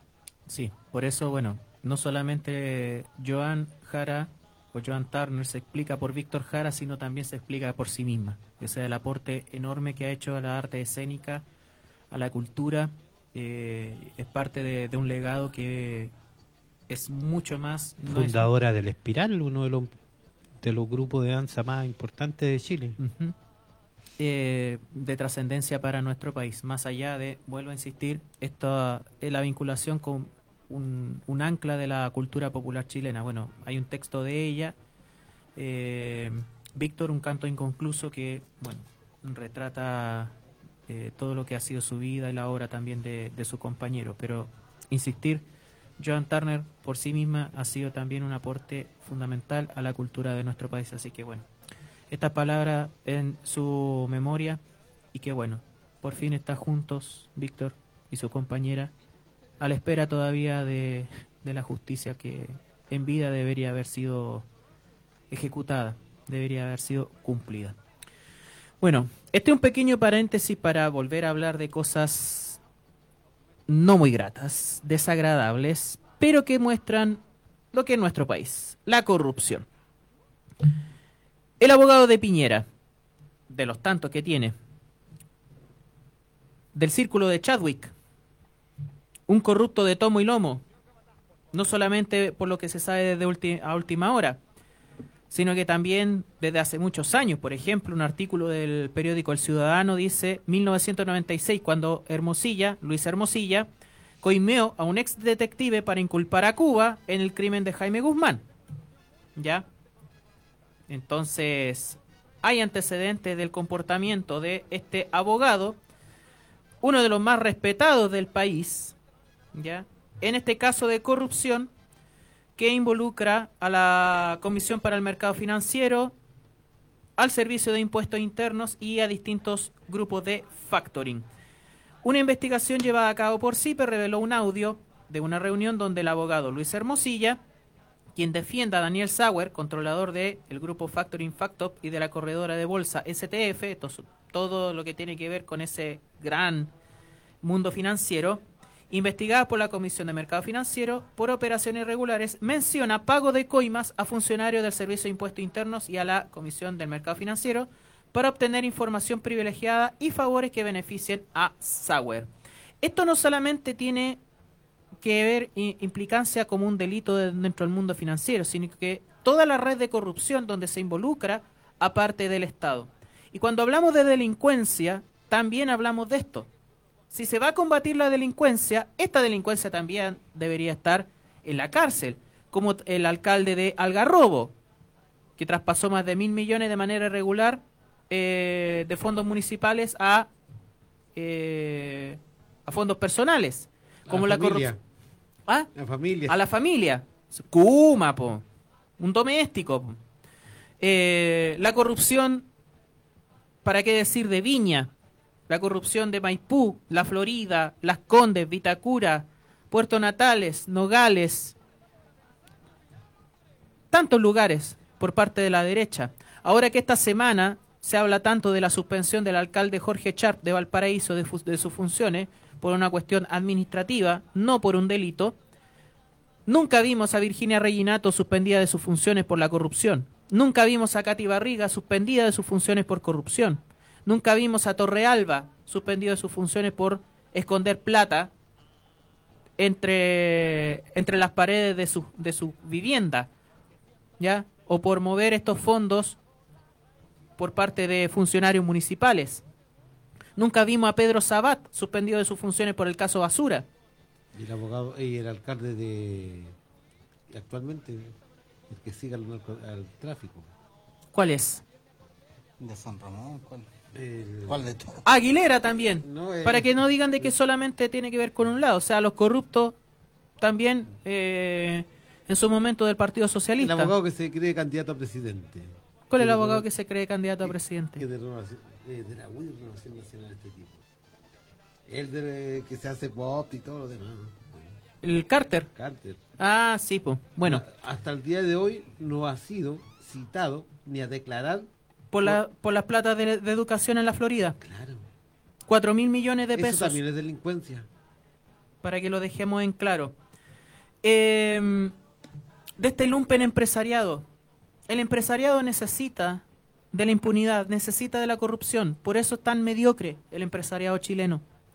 Por eso es tan burdo y tan kuma la manera de cómo los ricos se hacen ricos en este país.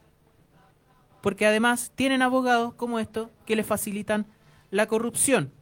¿Ok? ¿Por qué tiene implicancias políticas? Porque también este personaje, junto con Chadwick y todo su círculo, defienden este proyecto de constitución que se va a plebiscitar. ¿Ya? Algunas de las cosas que se escucharon, cito textual, de este weón dependemos. Aquí es donde podemos meter mano y así se arreglan estas weas.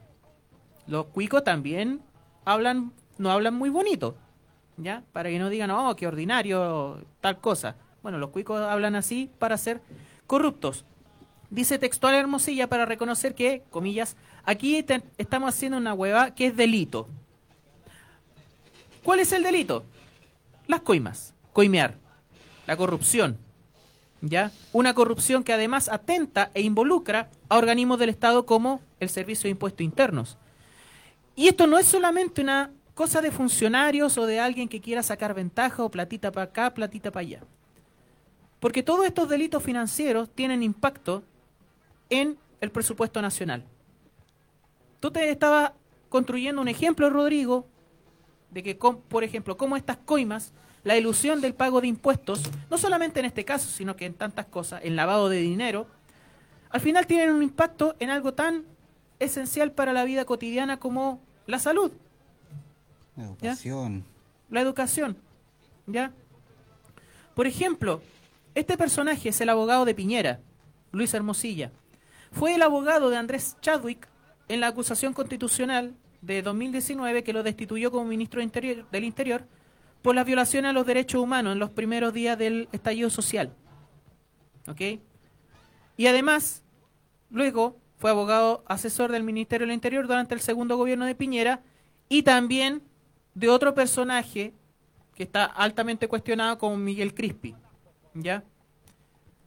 Este personaje, Luis Hermosilla, de la gran élite, es el tipo de abogados que mantiene a este lumpen empresariado actuando y aprovechando la corrupción, el poder eh, corruptor de las instituciones para sacar ventaja en su mundo financiero. Y a la larga, todo eso tiene impacto en la vida cotidiana de las personas. Esta delincuencia también genera un daño a la sociedad. No es un portonazo, no es eh, el robo de un, de un local comercial, pero esto también es delincuencia. Porque a la larga, por ejemplo, Rodrigo, tú, lo, tú, tú armaste el esquema, explícalo, explícalo tú. Bueno, eh, al final es como lo, lo quiera ver la, también la sociedad. Porque, o cómo lo, o cómo lo transmiten a la sociedad el tema de lo, de la delincuencia. Eh, no nos vamos a cansar, por lo menos yo en, en- en mi sueño, de ver a estos compadres tras las rejas. Y que sería lo ideal.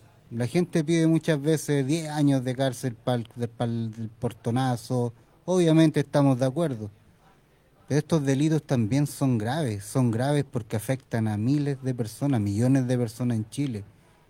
¿Y por qué no se ven así dentro de la misma ley penal? ¿Por qué? ¿Por qué? Porque existe algo tan clasista, algo tan eh, para ciudadanos de bien que ellos no pueden, no pueden. No pueden ir a la cárcel, ¿por qué? Porque... eh, Mira, mira su hoja de vida, mira su familia, Claro, mire, su- mire, su es padre, estatus, es padre o sea, de siete, ocho hijos. no puede ingresar con reos de alta complejidad porque quizás que le pueden hacer Pero el estafador que no el estafador de población que no ha matado a nadie que sabe tiene un modo operandi lo ponen igual ahí con los de alta complejidad El caso de este joven que vendía CD pirata y que murió en el incendio Lo de la cárcel de San lo Miguel. pusieron con los reos de alta complejidad en Valparaíso o sea en San Miguel ¿por qué estos tipos no?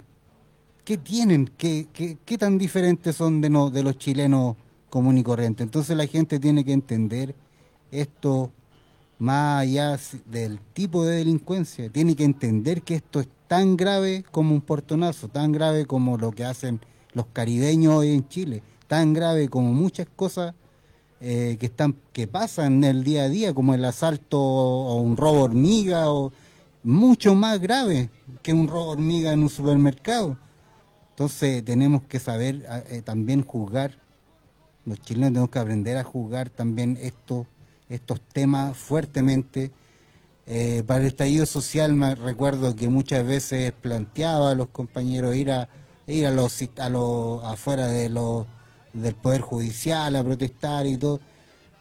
Al final se concentraban en una pura parte, o lo mismo pasó en Santiago, y nunca fuera de la donde estaba ahí, donde están los los que están metidos en la mierda, o sea, los que nos tienen metidos también en la mierda. o sea, Sí, porque se interpela mucho, realmente se interpela mucho a los políticos, se interpela mucho a la gente.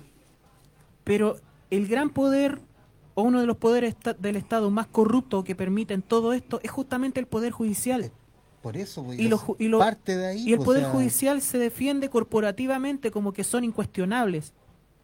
Y son parte de la podredumbre de este país. Por eso y usted puede, pudo leer la, la, la red que tiene Hermosilla pues, y la red que tiene la, la abogada, la Leonor. Sí, estoy tratando de buscar el nombre, pero Leonor. Villalobos. Entonces, o sea, amigos desde la Corte Suprema hasta hacia abajo. Y me parece que declaró que ella había sido la que había grabado. Sí. Pero ¿con qué fin? ¿Con qué? Por eso le Bueno. digo, es que, eh, de verdad, la- yo por eso este mensaje va dedicado más a las personas igual. Sabemos todo este caso que es gravísimo, que van a caer mucho, se va a poner en tela de juicio otra vez eh, al fiscal nacional, Valencia, ¿para qué decir? porque también es amigo de Hermosilla. Y aquí es donde los queremos ver. Aquí queremos también al gobierno que presione, porque ya el gobierno se desentiende muchas veces de la corrupción. Ahí está el nombre, Leonarda Villalobos, abogada y lobista que participó junto a Hermosilla en la reunión donde hablaron del pago de coima a funcionarios del Servicio de Impuesto Interno y de la Comisión de Mercado Financiero. Oye, un, Mira. par de, un par de precisiones. ¿ah? El, lo, que le- lo que corresponde eh, hacer ante este caso, voy a partir por lo básico. Primero, a mí no me sorprende. Chile está empantanado en niveles de corrupción desde hace mucho tiempo que no se reconocían. Yo no sé Era si a- como, como and- poner la basura Bajo la bajo alfombra. la alfombra. Yo no Porque sé si esa- a la esa es una con, cuestión, Pero con usted- Argentina. Sí, usted sí, muy, muy, muy breve. Me refiero a que no depende del gobierno que esta situación eh, llegue hasta el final. Depende de las leyes, del- de las atribuciones que tienen cada uno de los participantes. Exacto. Y como esto está de una u otra forma anclado en el Poder Judicial, ¿cierto? Si son sus amigos, pues, Ojo, pero ojo, pero igual el, el gobierno crea el gobierno y los parlamentarios tienen el oficialismo tiene dentro de sus comisiones gente que eh, de anticorrupción y todo, entonces puede sí, Mira, obviamente yo creo- puede sí, Hay, interceder. hay Puede haber- Yo- puede yo- de haber transparencia Yo pública, sé que no, no, probidad. no se puede meter mucho más allá del, en el poder judicial, pero sí este gobierno le si quiere combatir la corrupción, si Puede- ya tiene, tiene la tremenda Mira, oportunidad mira, de sí, combatir sí, la sí, corrupción. en ese sentido, claro que tiene razón, porque el, el- ¿qué podría hacer el gobierno, cierto? Enviar una ley al Congreso. Yo tengo una propuesta que le he dicho va- varias veces. Pero la pregunta es la siguiente. ¿Va a ser aprobada en el Congreso esa ley? Por lo menos que quede en la opinión ¿Quiénes pública. están en el poder? Por ejemplo, ¿Cierto? Por eso es meramente comunicacional, perdónenme, si hay que ser eh, realista en este asunto. Y que la no se le ciudadanía- puede pedir pera al olmo. que será mi mensaje a la, a la ciudadanía en realidad para Claro. que tome el peso a estos casos. Y esto, esto va a seguir sucediendo mientras exista una dicotomía tan grande entre lo público y lo privado en este país. Lamentablemente, esto, este, este sistema, y lo- lo- no me- no yo no me canso de recalcarlo, es un sistema corruptor, es un sistema que está hecho para los grandes poderes económicos y la forma, yo lo siento mucho, la forma de que los empresarios chilenos ganan dinero es robando. Imagínate si tuviste un presidente que se robó un banco. Eso es, es- es lo último de lo ordinario. pues, exacto. Eh, Bueno, ese, e- esa es la imagen a seguir. Mira, a mí, todo esto que pasa con este, con este tipo, que de Hermosilla no tiene nada, eh, ratifica lo que siempre se ha pensado, hemos pensado o he pensado. El lumpen no tiene ideología. Po. Porque y el lumpen, aunque se vista de traje, Sí, sigue siendo lumpen. Hermosilla le trabajaba a todos lados. A todos. A todo el que le pusiera un maletín encima, él trabajaba. Es como el Enrique Correa, po. Sí. Entonces, igual pues, la, la abogada que estaba ahí inserta también trabajó en el gobierno de Bachelet. pues. Entonces no podemos distinguir. Son todos los mismos y lamentablemente para tu información, Rodrigo, no va a pasar nada. No, obviamente, por eso yo dije un sueño. Sido un sueño, un sueño bastante, bastante grande, ¿cachai? Pero no va a pasar nada porque la red De poder, sí. de poder que tiene este tipo, la red que tenía para hacer lobby, no significa que fuera un gran abogado, sino que tenía la capacidad de hacer lobby con muchos. Sí. Eh, es tan amplia que embarca a todos. Como dice, lo he reiterado varias veces, lo importante no es tener poder, sino tener el teléfono de quien lo tiene. Pero y lo eso pone, es el lobby. lo pone en un riesgo vital también, porque si esto empieza a salir a la luz, yo a mí no me cabe duda que pueden haber desaparecimiento de, Bueno, ya habían de, como... de- de gente que se podría ser testigo, hay información ahí que no van a querer que salga. No, si la mafia, la mafia va a operar. Sauer habló de como 300 personas involucradas hasta el momento. De hecho, de hecho a ti te Y- dice y no sabemos quiénes son esas eh, personas. Lo que como eh, procede de la fiscalía que le, después de dos días le fueron a incautar la oficina. Hagamos cómo va a ser. Ahí hay una diferencia. Pues, el espacio para que limpie bien limpio y saque todo lo que le puede afectar.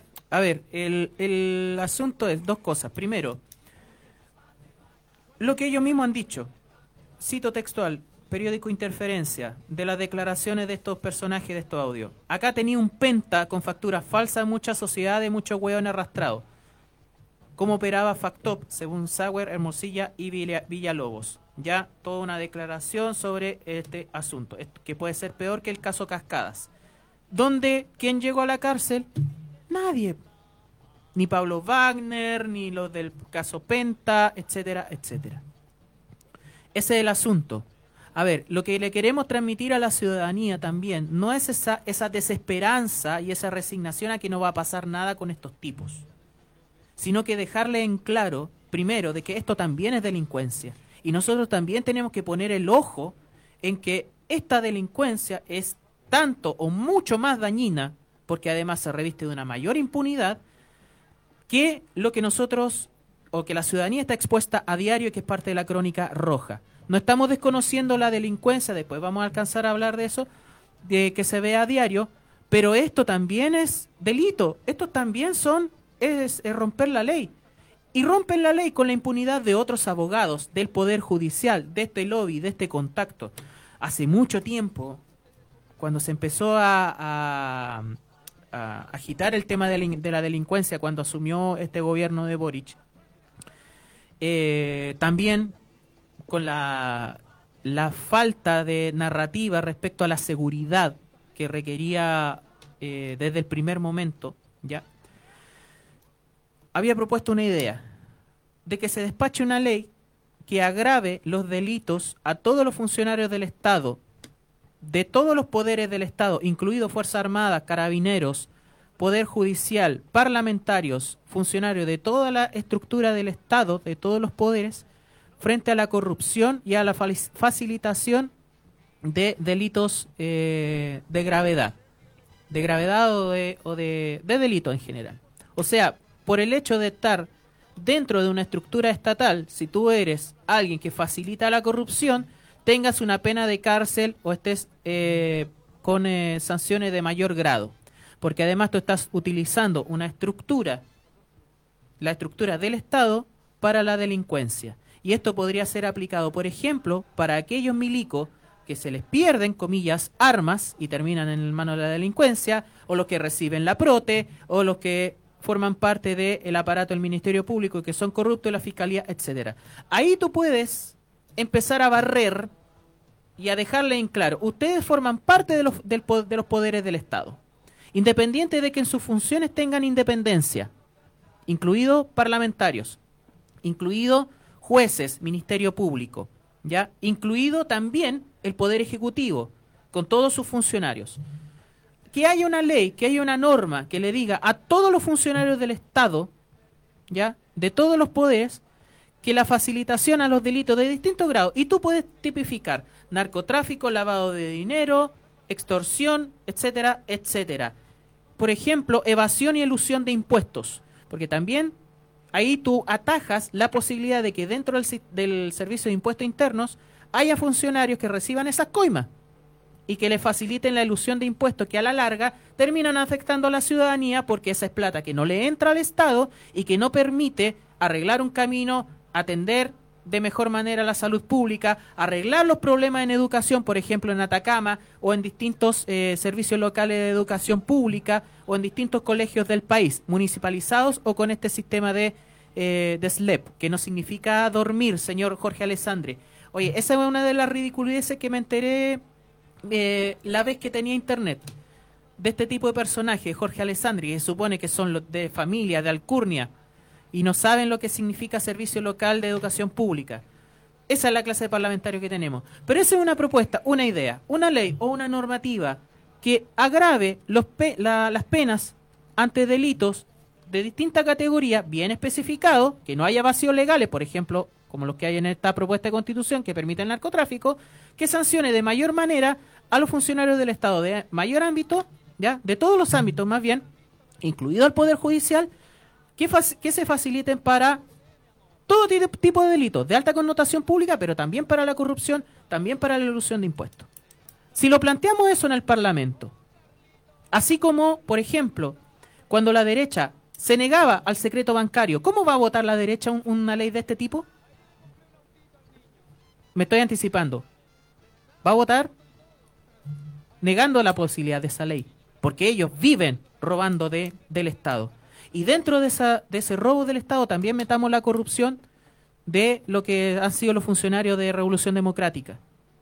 Y el rol que lamentablemente ha ejercido Miguel Crispi, también en, esta, en este cuento, también con lo que ha pasado con Democracia Viva y todo, lo, todo ese chanchullo. Eso también es corrupción, tanto como los, las fundaciones de Mauricio Ojeda en la Araucanía, las fundaciones de Lapra, los chanchullos de Mejor Niñez en Villa Alemana de Unevópoli, ya, etcétera, etcétera. Si vamos a hablar de corrupción, hablemos de corrupción en su total, totalidad. Sancionemos la corrupción, sancionemos la delincuencia. Porque al final la, la sociedad, ¿qué es lo que está sancionando? Está castigando a la persona que se roba la gallina. Pero no está castigando a los que se coluden con el precio de los pollos que son grandes empresarios. O a quién le paga a esa persona para que se robe una gallina. Lo que está pasando, o sea. Eh, y, obviamente esto es tan peligroso que puede entrar sicariato, pagar compadres, por el mismo compadre mencionaba en, el audio que necesitamos un huevón, decía, un huevón, eh, Si tiene que quemar una, una hueá de oficina, la tiene que quemar, o sea, del de servicio de impuesto interno, o sea, lo peligroso que son estas bandas de, cuello y corbata. Pero, como yo digo, eh, me gustaría el sueño más que, como dice Don Pato, un sueño. Pero qué gusto me daría de ver un, un video, un TikTok, por último, eh, entrando en la cana estos compadres, pedidos por los otros, que lo entren a puros cachamales, aguates, que lo tengan lavando, que lo suban a las redes, o sea, es un sueño de verdad bien, bien especial, pero eh, ojalá la, la población lo entienda, entienda que a estos compadres no hay que tenerles ninguna piedad ni hacer diferencia alguna con un reo de común y corriente de población y juzgarlo tal como son, ladrones, delincuentes. Lumpen. Así como existe el lumpen proletariado dentro de las definiciones, por ejemplo, del marxismo, ¿ya? También existe, existe la lumpen burguesía. Y el empresariado chileno es absolutamente de lumpen. ¿Ya? Mira, compañero. Quedan 10 minutos. Sí, Pato. sí. eh, lo estaba escuchando y dentro, mientras lo escuchaba, en mi cabeza daban vueltas ciertas cosas. Hablando de delincuencia. Y con estupor, eh, con estupor me dan vueltas ciertas cosas. y con vergüenza también. Eh, todos los medios, todos los medios que abrazamos la causa pro-palestina, de alguna otra forma, esta semana y las semanas pasadas, han ido bajando la cobertura a lo que pasa en Palestina, incluyéndonos nosotros mismos. Sí. Imagínate, 10 minutos para hablar del genocidio, del asesino, de la matanza de niños.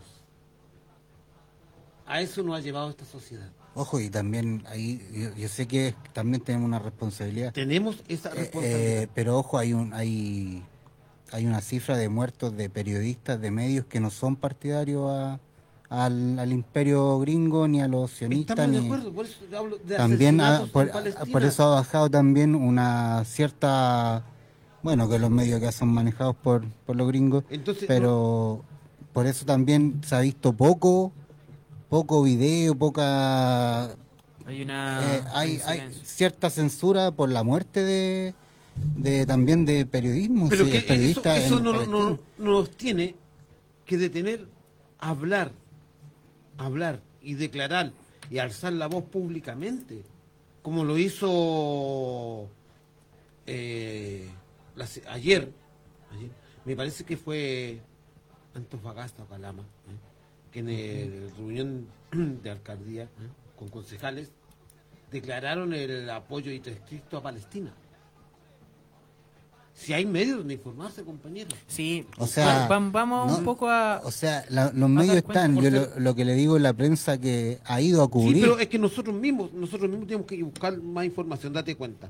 Sabemos que tienen acá ya la prensa a nivel la han internacional. matado. La han La han matado. matado y han matado a gente de la ONU, pero eso no, no nos impide estar hablando fuertemente que esta semana han tenido secuestrado a 5.000 personas en un hospital. No nos impide hablar que en ese hospital les cortaron el agua, la luz, los suministros y han, y han tenido que dejar morir a gente en las UCIs. Bueno, de- Han tenido que dejar morir a niños nacidos en incubadora Sí. porque no tenían cómo medicarlos. Hablemos de eso. Hablemos de las cifras ya actualizadas hace No, no hablemos poco de cifras, profe. Yo no quiero hablar de cifras. Quiero, quiero hablar del dolor humano. Estamos hablando de humanos, de personas humanas, no cifras, no números. Bueno, no voy a Una dar el persona, número. dos personas, tres personas. No, son personas que tenían nombre, tenían apellido, tienen descendencias. Bueno, no voy a dar el número, pero tres cuartas partes son niños y mujeres. En la situación del hospital Al-Chifa, es el hospital que ha estado asediado en la última semana por parte del ejército invasor de Israel, eh, sin agua, sin luz, donde por ejemplo han entrado buscando túneles de Hamas y no han encontrado nada. Esto es lo mismo que las, la incursión yanqui en Irak, buscando armas de destrucción masiva y no encontrando nada. Y en Afganistán.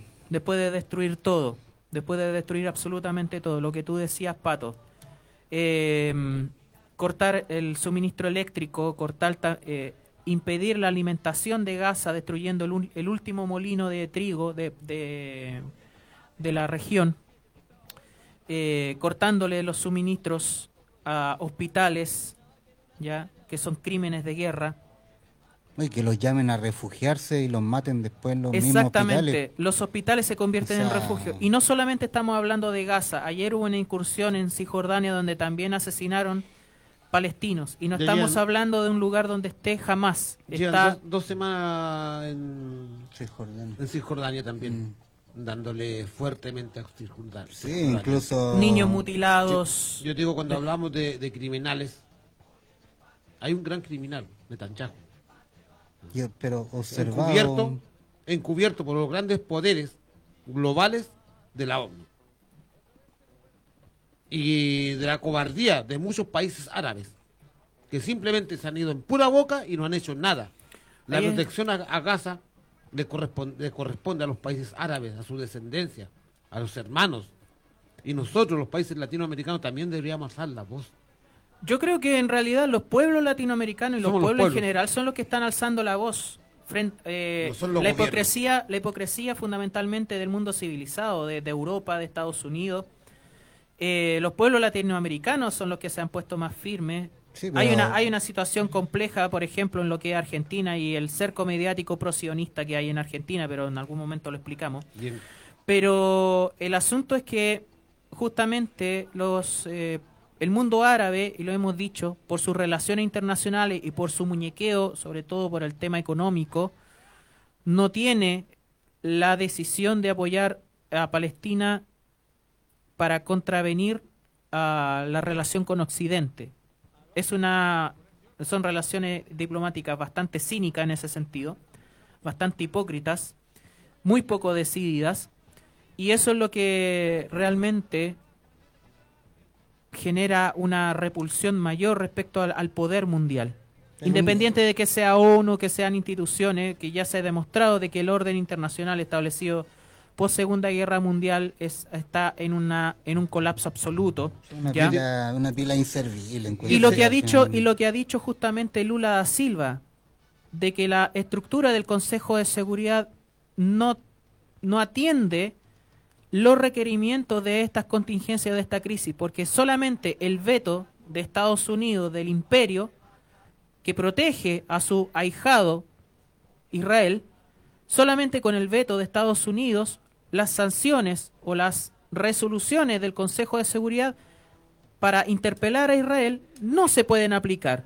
Y eso es parte de un orden establecido que realmente mantiene la impunidad de lo que está sucediendo en, eh, en Medio Oriente y mantiene la psicopatía del ejército criminal e invasor de Israel para matar a la población palestina, a los niños, a las niñas, a los niños recién nacidos, prematuros, dejarlos morir en, en incubadoras. Bueno, aquí en- si, eh, si esto, se- si esto, esta misma escena se difundía respecto a la guerra de Ucrania y Rusia, ¿quién era el malo?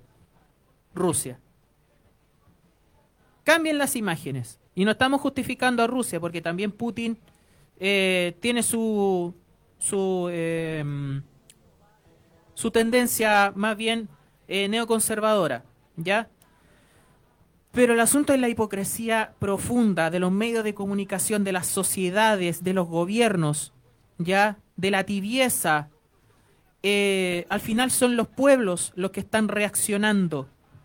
Pero qué pueblo, Bolivia ha tenido las pelotas, Las pelotas para, de- de- para- Exactamente, Petro. Un Petro. Pero tampoco, fue pero, fuerte en un comienzo. Sí, pero Y acá Boric, porque lo hizo No. Petro para tratar de no ser tan tibio, No, después ahí- se sumó. Pero ahí- yo digo después. Bolivia ha tenido las pelotas y naciones tan pequeñas como Belice de romper relaciones con Israel. Una forma de romper relaciones re- con Israel es, por ejemplo, el arm- lo eliminar arma. contratos que tengan que ver con eh, Arma- elementos de represión. armamento, sí, estamos claros. Yo digo, y la persecución, la persecución a la gente pro-palestina en América y en Europa es increíblemente fuerte. Y eso nos da a demostrar lo que pasó con el vocalista de Pink Floyd. Roger, Waters, que, Claro. le conce- que le cancelaron sus reservaciones de hotel en Argentina. En dos hoteles y en Colombia también. Sí. Y en Colombia también. Por ser pro-palestino y alzar la voz. Y este cantante siempre ha estado en pos de los derechos humanos. Exacto. ¿eh? Y entonces lo están acallando a todos aquellos que alzan la voz por los derechos de las personas, por el derecho a vivir, a sobrevivir. A propósito de descendencia palestina, y sobre todo en Chile, hay mucha familia acá en Curicó que son palestinas o que son de descendencia árabe. ¿Ellos se han manifestado? ¿Los Milad? ¿Han dicho algo? Entonces, ¿O es tan grande el poder? es más grande el poder, es la ambición de- del dinero, la ambición de cuánto pesa una vida, tres millones de pesos. Si te ponen tres millones de pesos, se callan. Y más y también el, el tema de nunca quedar mal con nadie, del Claro. pajarón que tenemos en la moneda, si al final es un cobarde, un ahijado, un ahijado de los gringos, un ahijado de, de los, de los poderes también, porque de él depende también de cortar relaciones, como lo hizo Bolivia. ¿Por qué no? ¿Qué tanto le, no, no, nos entrega Israel? ¿Qué tanto le entregamos a Israel nosotros? Yo creo que nosotros le entregamos mucho más a ellos que ellos a nosotros. Claro, por eso, es que- Pero entonces, porque ¿por qué, nosotros le abrimos qué no? puertas. En el fondo no es Israel, es Estados Unidos, compadre. Si el mayor asesino que está ahí encabezando todo es Estados Unidos. Son ellos. Y por eso es que después van a empezar a, a meterse aún más en Latinoamérica, por la misma razón que se metieron en Irak. Ojo, por el ojo, petróleo. Ojo dónde van a ingresar, van a ingresar por Venezuela. Bueno, acá nos están acallando, pero de forma, por la hora. Es la hora. No por la, Sí. de manera, No hay censura. no hay Acá censura. hay que cumplir con los tiempos. Con los Eso tiempos. nomás. Chiquillos, despídanse ustedes. antes Eh, de- sí, un saludo a todos. Bueno, eh, ojalá sigan luchando, ojalá el mensaje de anticorrupción les llegue a las, a las casas, que lo tomen con fuerza, que lo tomen. Y si hay que salir a protestar al- afuera del Poder Judicial para que caigan todos, para pasar la guaraña y toda la cuestión a, a todo el mundo que se corrompe, hay que hacerlo. Así que saludo a todos y gracias por escucharnos y comentar. Pato. Lo único antes de despedirme es decirle a la gente que se informe. Infórmense en todo, infórmense, vuelvan a- volvamos a ser personas informadas, tanto nacional e internacional, informémonos, eduquémonos. Así es, y vamos a estar para eso, sobre todo en este último mes de campaña, en contra de este texto constitucional aberrante. Dos cositas, lo primero, los Juegos para Panamericanos, sigue el deporte, sigue esta, esta, eh, este evento también para demostrar de que el deporte también es inclusión. Aquí tengo a Fiu, que todavía está vivo. Aunque algunos canales lo no hayan lo ven acallado. Exacto. Y finalmente, un último aviso, territorio en Cleta, mañana a las eh, 19, mañana domingo 19, estreno online en las redes de la ONG Territorio Escala Humana. Se está promocionando eso con una pequeña inscripción para seguir financiando este proyecto y los nuevos capítulos. Cristian, nos vemos a toda la audiencia hasta el próximo Renuncia sábado. Milad. Aguante la calle, aguante Palestina libre.